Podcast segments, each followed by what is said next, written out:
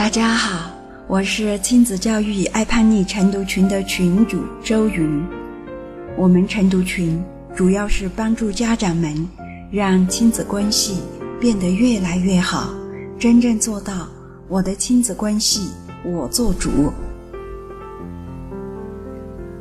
有人说，孩子的成长是体验犯错的过程，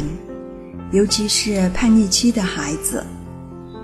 就这样说着别人家孩子的故事的时候，我们完全可以心平气和的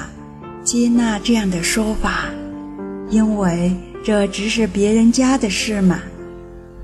但是，当我们最最在乎的自己家的孩子成绩倒数、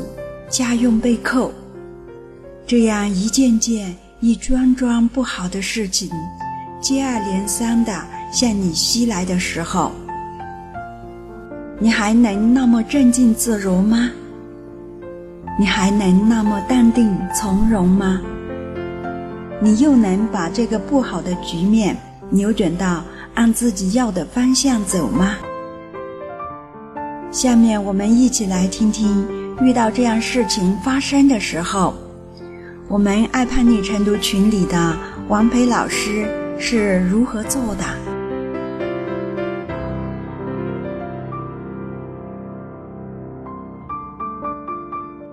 大家早上好哈，我是王培。我今天想给大家分享的分享的就是说，嗯，前两天开了家长会嘛，开了家长会，那个期中的成绩下来了，那我们孩子那成绩特别不理想，嗯，就总分基本上就是倒数第一的那种。然后就是他反正这种成绩不好也由来已久了，我也觉得有点没办法。后来回来晚上。啊，我老公看完了之后就跟我儿子谈，就就说因为他成绩太差了，所以把我们那个家用给扣了，扣一半，一下就去一半。然后那个当时是跟我儿子谈的，后来告诉我的，我听了呢，我也我也没法说什么呀。既然人家俩人都决定了，是吧？嗯，但这事儿呢，我就想，因为刚一开始我特沮丧，我也开始要给自己讲那个烂故事哈，就跟以前就说啊，你凭什么呀？啊，你凭什么那个扣我的钱呀？又不是我考的这分，说他不好好学习，嗯，那那我也管不了啊，都这么大了，那可能我又会想，小的时候没给他养成好习惯，是我没养好，所以呢，那个扣你的钱，你也是活该的，就讲这些烂故事嘛。然后也讲着讲着就特别的痛苦，就该想了哈，你你没钱，你不想给我们那么多钱，你养不起你早说呀，你干嘛找个茬说我们不好，扣我们钱什么的。嗯，反正要搁以前，我肯定就讲这一大堆烂故事了啊。然后那天呢，我就啊，就是还是有一些沮丧的，有一些沮丧之后呢，嗯，我也在想，就我也没有吵，我也没有闹，我什么都没有说，因为我在想，就是你之前给自己讲的这一堆烂故事，把自己讲到崩溃，把自己讲到自信全无，把自己讲到自己一点价值感都没有，这这些所有的一切都是你要的吗？从孩子学习不好，到你自己崩溃，到你老公也不高兴，嗯，然后这这里边哪个是你要的呀？哪个都不是你要的，是吧？嗯，那那你这给自己讲这些烂故事，这不犯傻吗？你等于讲完了这些烂故事，然后你的情绪差了，你的磁场差了，你还吸引来类似的事儿，那不更差了吗？本来现在这事儿就够让人崩溃的了，你还得给自己讲那些烂故事，不是更崩溃了吗？对吧？那我当时就问自己啊，就是说你在这里面能找着一些什么好的，嗯，就是你要的有没有？就我就让自己找嘛，因为如果你你是一味的逃避也是不行的哈。以前呢，我都是采取逃避的态度，说哎呀，算了，不管了，不管了，我也想不透，也没办法，这别人的事儿我也管不了，孩子学习的事儿我也管不了，老公心情的事儿我也管不了，老公钱包的事儿、钱包的事儿我也管不了，那我都管不了，我不管了，我我我找乐去了，我我想点别的。以前我也会这样，这样去逃避，实际上它是一种逃避嘛。因为你当时你是乐呵了，但是关键这个问题没解决，它永远存在呀。就是这种的，就是逃避。啊，这会儿那个我就想着这件事儿，你到底有一些你什么要的东西啊？然后呢，我突然间我就想起开家长会，啊，这学校其实还是挺好的，他不光说这个学习什么的，他先给你上点课，然后呢找了个教授吧，然后呢给讲这个《道德经》什么的，啊，咱们就不不讲，就是等于《道德经》里边教育的一些嗯一些理念哈，嗯，咱们就不说什么别的，但是他讲的一个他小时候的故事，哎呦，突然间给了我一个灵感。啊，这个教授就讲啊，就是说他小的时候也是，嗯，学习特别的差，嗯，很差很差，就是恨不得都不及格要回家了的那种。我一 我一听，这不是跟我们孩子挺像的，嗯，虽然现在不能不不让回家哈，但就是也是很差的嘛。然后呢，有一天，嗯，就是学校不让他上学了，然后他的妈妈让他不上学了。买说那得了，说那你也不能在家待着呀，那你跟我买菜去吧。然后呢，他就跟着他妈买菜去了。嗯，然后走着走着走着，跟就是帮着妈妈提提篮子呀什么的，跟妈一块买菜。后来他妈妈就说了一句话，说：“哎，你看你虽然说学习不太好，不能上学了，但是呢，你能陪着妈呀。”嗯，然后这个，嗯，这个孩子听了之后呢。他突然之间就觉得心里特别的不是滋味儿，就就觉得说，嗯，因为他就他就觉得说，嗯，就首先他会特别的感动嘛，他就觉得，哎呀，我，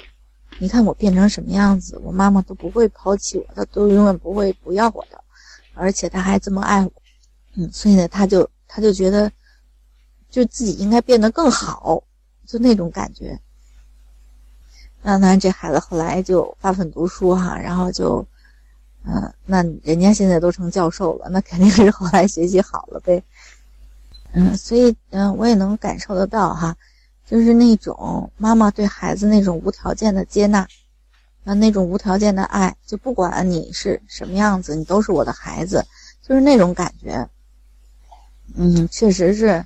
嗯，挺特别的感人，就是，嗯，你不用。其实真的就有那种感觉，就你很有安全感嘛，你不用担心怎么讨好我，你只要能就是做好你自己，做你自己高兴的事儿，反正不管怎么，你还是我儿子，你只要去，你你只要去，嗯，做你自己，妈怎么样都行，就是那种感觉。其实真的就是父母的这个那些焦躁啊、焦虑啊，还有那些，嗯。甚至有的时候有些厌恶啊，这孩子是非常敏感的，因为在孩子小的时候，就是父母就是孩子的一片天嘛。嗯，你如果要是心情不好，嗯，他就容易说觉得说这个事儿是我做错了，是我的错。其实有的有的事儿跟他没关系，有的事儿跟他有关系，有的事儿跟他没关系，他也会觉得说这是我的错。嗯，所以真的有时候觉得父母的那个态度真的太重要了。嗯，那我正好昨天读的那一段哈，就是，嗯，叛逆形成的，呃，那个，那个能量基础，其实真的就感觉，这孩子为什么会叛逆啊？他还是因为在你这儿得不到爱了。你看，你比如说，你对他厌恶，你对他嫌弃了，你觉得他不够好，所以你就讨厌他了。实际上就是说，我们经常会说，我没有讨厌我的孩子，我想让他变得更好。但是确实是，当你想让他变得更好的时候，你有没有因为他不够好而着急呢？其实这也就是一种嫌弃啊。那你想，你那个孩子整天都在担心你嫌弃他他了，然后抛弃他了，不要他了，不爱他了，那你说这个孩子他还能就是他还能干出点什么来呀？他干什么他的心都都就都定不下来，就是说都不能安心去学习啊，不能安心去交朋友啊。也不能安心去学一些什么东西啊？那你说这孩子肯定是没出息的，将来，所以你嫌弃嫌弃他，到最后把自己害了。你这孩子没出息，你弄不好得养他一辈子嘛，对吧？啊，所以说真的，我觉得，嗯，就是你跟孩子之间的关系够好，然后呢，那孩子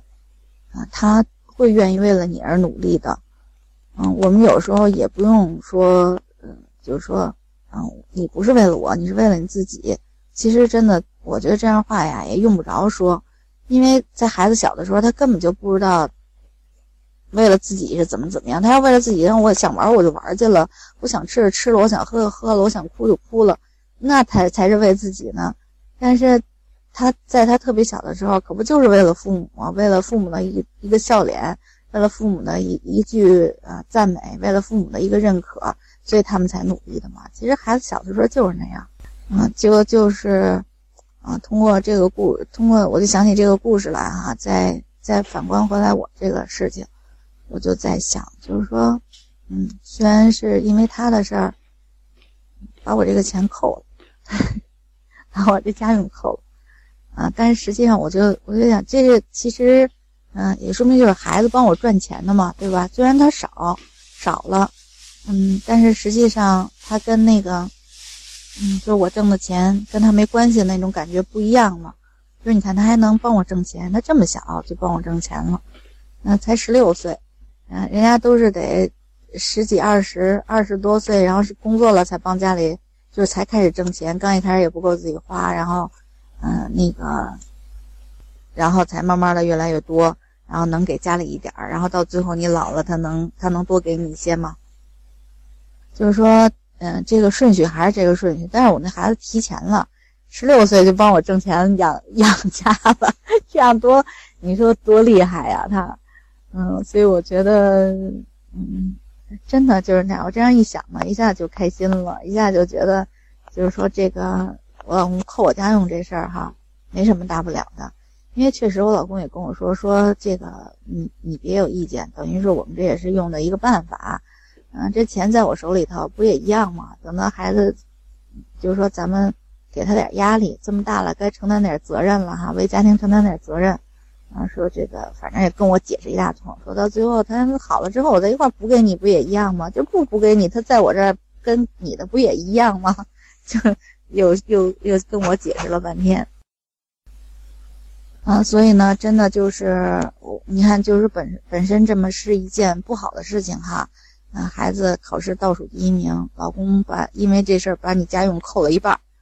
啊，这是两件接二连三不好的事情。真的，如果我要给自己接着讲那个烂故事，我可能就会抱怨我自己。我第一我自己崩溃，然后我第二我就抱怨抱怨老公，啊，你为什么这样对待我？抱怨孩子，你怎么这么不争气？那其实真的这样的话，那我情绪肯定就跟现在不一样了哈。那我估计我干什么也都觉得没有意思、不顺了那种。但是现在呢，就是那种还是关系优先嘛，因为你关系优先，你一个家庭里面关系是最重要的。嗯，你在嗯让这个关系好的这种基础上，然后呢，你再去想你这里面要的到底是什么，然后你再去找这里面有什么是对自己好的、有利的。那实际上你找出来了之后呢？那整个的氛围是不一样的，嗯，就是和孩子之间的，嗯，这种氛围是不一样的。比如说今天，嗯，他去玩去了，他带着他们学校骑行社的同学，就是他是骑行社的社长嘛，就骑车他喜欢那个，他带着他们同学去，就是活动呗。其实，他他昨天晚上就是周末，他爸爸是不在家的，我我就想。嗯，如果要是一般的人，可能会说，嗯，就是你学习那么不好，你还去出去玩去？他跟我说，他他只是说去骑车，今天早上才告诉我是骑行社的活动，我估计他可能是不是也在试探呢？我不知道啊。嗯，就是一般的人他会说，你看你学习这么不好，有那个周末你就别玩去了，你就不应该去玩去了。你就应该在家里学习什么什么的，但是我没有说，因为从一开始他就定义说周六就是我玩的时间，说我平时我挺累的了，我又要训练，我又要上课，我要学习，然后呢，就是学习的不好是另一回事啊，但是平时确实挺累的了，嗯，说就周周六呢这一天是我的，那意思就是你不要安排什么别的事儿，我说好，啊，那就是这样，吧。那周六他他怎么样，我都不管他，就是说都让他自己安排。嗯，那也也也也讨论了，就是说他怎么去，我送不送他什么的。嗯，本来昨天定的是不送，但是我估计还是得送。嗯，那个，嗯，就是说他今天早上才跟我说，嗯，是他他们学校骑行社的活动，他是带着骑行学社的同学去活动去，所以我就你看多庆幸啊！如果你昨天你骂了他了，那他再跟你说这是学校的活动，你说你说什么呀？你都都真的什么话都没得说了。所以我真的我觉得我我沉得住气太好了。然后嗯，我给他往那儿送的时候，就是说他把那个自行车拆了，放到我的后备箱里头。然后我给他送过去，嗯，那在路上呢，呃，就是说送到他们集合的那个地方，然后在路上呢，我就问他，我，我那意思就是说，一会儿我给你放到哪儿，你你愿不愿意让同学看见？就是我送你的，因为反正我的心里会有，就是我妈妈不愿意让我，嗯，就是好像显摆这些事儿哈，不愿意暴露那么多。嗯，所以呢，他有可能，嗯，就是不愿意让同学看见是我送他的，啊，但是呢，咱们有这烂故事，咱们不知道孩子有没有，所以呢，我就问问他，我说你，嗯，介不介意，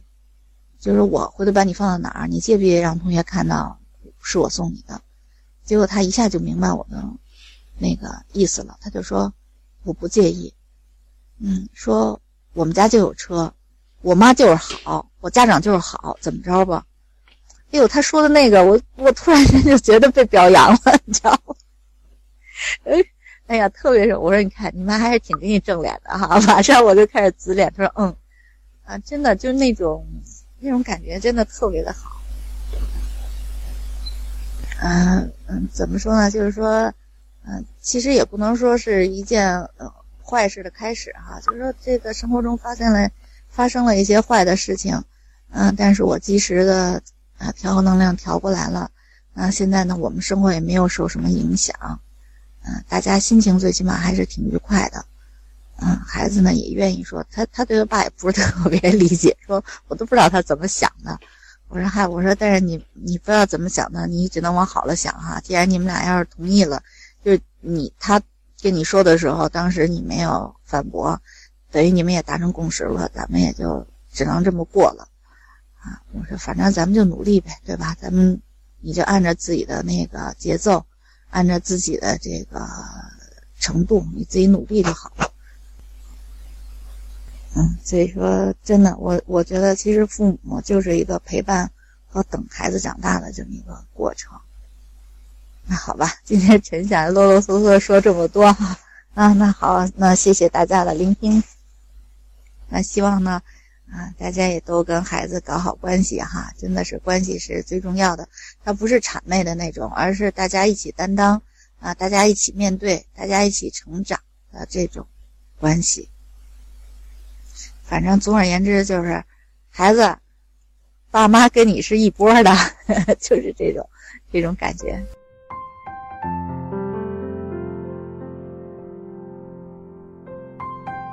刚刚听完王培老师的分享，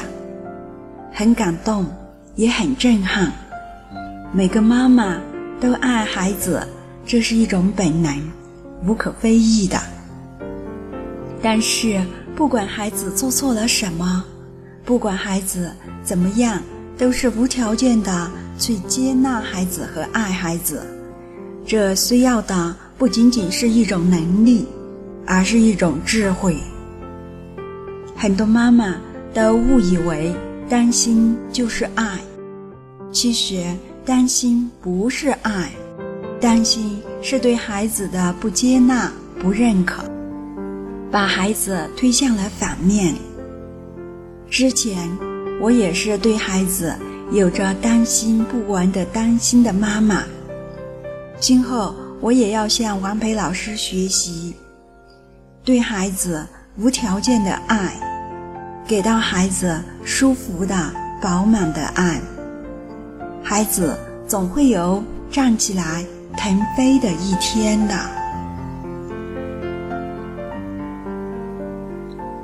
亲爱的朋友，如果你也有同样的问题困扰着，想进一步的和王培老师交流和探讨孩子叛逆期的问题。那王培老师的 QQ 号是八四七四八七幺二六，八四七四八七幺二六。